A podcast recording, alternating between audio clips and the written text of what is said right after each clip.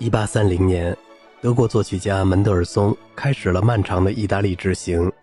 除了游览罗马、那不勒斯、博洛尼亚以及威尼斯等名城，门德尔松还游历了意大利的乡村。他的第四交响曲《意大利》就是游览观察的结果，不仅描绘了意大利的风光，也记录了他亲眼目睹的一些典礼，包括新任教皇格里高利十六世的加冕礼。门德尔松是在旅程过程中创作这部交响曲的，当时他还在写作他的第三交响曲《苏格兰》，第四交响曲的完成早于第三交响曲。一八三三年五月，作曲家本人在伦敦首演了它。一八三三年的伦敦，除了门德尔松首演的交响曲《意大利》，其他与意大利有关的事件还包括英国浪漫主义风景画大师。透纳第一次在皇家艺术院展出了他的一些描绘威尼斯的绘画。同年，大英帝国还废除了奴隶制，勃拉姆斯也诞生了。意大利是个混血儿，既受到古典时代交响曲的影响，也充满了浪漫主义音乐的生化意象。这部交响曲分为四个乐章。参演乐器有长笛、双簧管、单簧管、大管、圆号、小号、定音鼓和弦乐器。第一和第四乐章听起来可能有点耳熟，电影《突破》里引用了这两段音乐。这部电影讲述的是意大利自行车队骑往美国腹地印第安纳州的故事。参考录音是 DJ 唱片公司的，唱片号是四二九幺五八，卡拉扬柏林爱乐乐团。第一乐章活泼的快板，交响曲的进行速度很快。在弦乐器拨出一个音符过后，长笛、单簧管、大管和圆号就开始快速演奏一系列重复音符。接着，小提琴马上奏出高亢的主旋律，长笛和圆号演奏开始曲的一些片段，接着转为一段精致的起床号。这段起床号我们会在这个乐章里听到好几遍。有一种不可抑制的快乐在滋生，随着整个乐队开始演奏主题，而达到了欢乐的高潮。乐曲如潮水般起落，然后渐渐归于平息。这个过程很长，足以让单簧管吹奏一段快速的独奏。接着，小提琴像开头一样重新捡起了主题，开始演奏。只是这次旋律变得神秘起来。注意，门德尔松是如何只用弦乐器来制造这种神秘感的。最后，紧张感和音量都增加了。朦胧中，管乐器又吹起了起床号，好像外面来了救援者，把日子救了下来。这时，所有乐器都加入进来，演奏这段胜利而又不骄横的起床号，宣告了冲突的结束。在安静的一段过后，双簧管开始了持续的独奏，弦乐器仍然在低沉的奏鸣。实际上，在接下来的一个段落中，管乐器在弦乐器的伴奏下进行了数次奇特的独奏，然后是由管乐器对先前神秘段落的重复。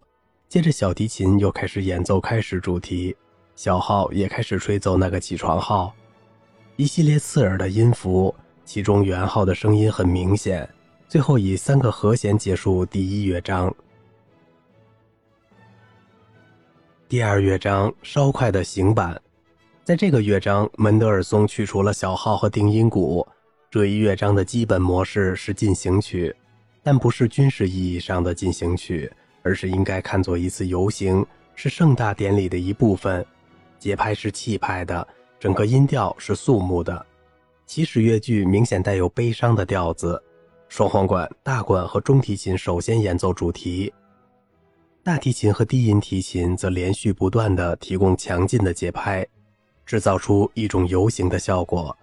接着，小提琴和长笛开始演奏同样悲伤的第二个乐句，强劲的节拍继续着。不过，在演奏第一个乐句时，是三件乐器同时演奏相同的内容，而此时长笛和小提琴的演奏则互为补充，但内容并非一致。这两组乐器交替演奏着，唯一不变的是低音提琴奏出的节拍，像在第一乐章一样。门德尔松通过弦乐器制造出一种神秘感，给人以蹑手蹑脚的感觉。这种感觉持续了一小会儿，直到单簧管和圆号回来演奏一个欢快的乐句，这和前面形成了极大的反差。然而，开头肃穆感又回来了。只是现在更加紧张。欢快的旋律暂时又回来了，但是蹑手蹑脚的弦乐器很快开始了演奏。低音提琴奏出的节拍贯穿了第二乐章的大部分地方，一直持续到最后三个柔和音符的奏响。第三乐章中速稍快，门德尔松在这个乐章恢复了小号和定音鼓的演奏。在感受过第二乐章的神秘之后，他们的演奏仿佛带来了一丝清新的气息。这里小提琴再次领衔演奏，接着弦乐器独自演奏，直到元昊奉上自己的一臂之力。随着双簧管加入弦乐器，第二个乐句比第一个乐句显得更加焦虑，但仍然不失田园色彩。元昊和大管在三声中部的地方奏出一系列气派堂皇的乐音，接着整个乐队加入进来，由定音鼓和弦乐器开道，维持了进退有度、气派堂皇的气氛。然后弦乐器重新开始演奏乐章开始处的旋律。大提琴和低音提琴带出小提琴演奏开始处的主题，圆号和大管最后一阵演奏将乐曲拖入了尾声，同样以三个短促的音符结束了这一乐章。第四乐章急速的萨尔塔莱罗舞曲，对这个乐章最恰当的形容是快的要跑起来了。实际上。这个乐章曾被电影《突破》用于表现自行车比赛的主题。演奏好这个乐章的关键是速度必须兴奋而又急速，但又不能快得好像要跑起来，否则就会显得狂乱而失去了控制。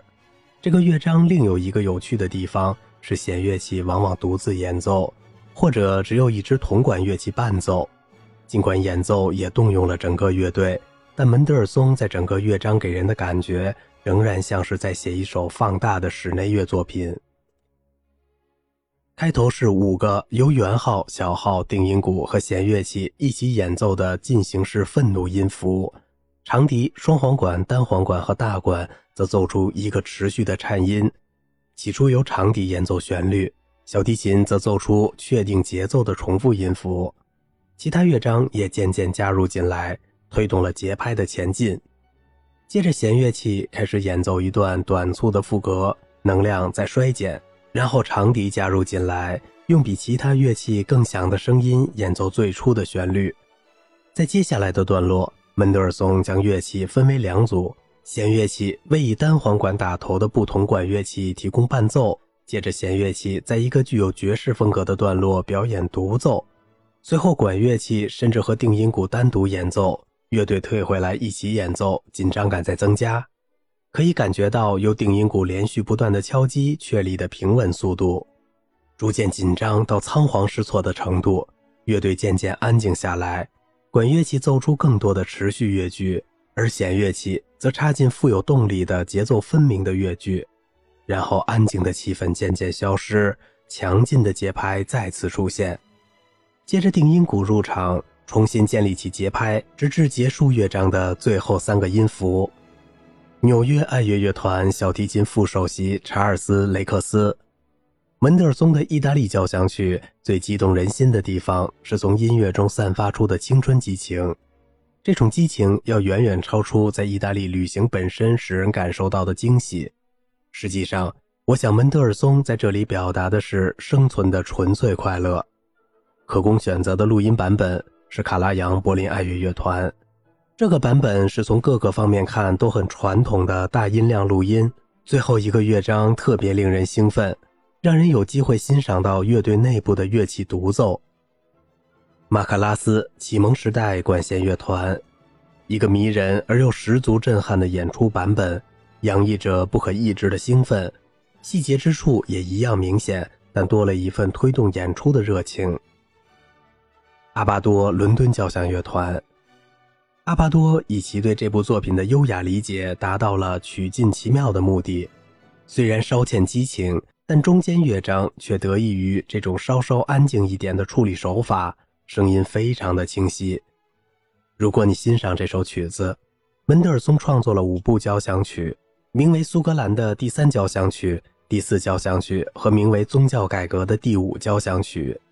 因为这首交响曲引用了路德教派赞歌而得名，也可以听听他著名的 E 小调小提琴协奏曲，及其早期的管弦乐作品，还有为钢琴、小提琴和大提琴写的精致三重奏，以及不常为人所知的弦乐四重奏。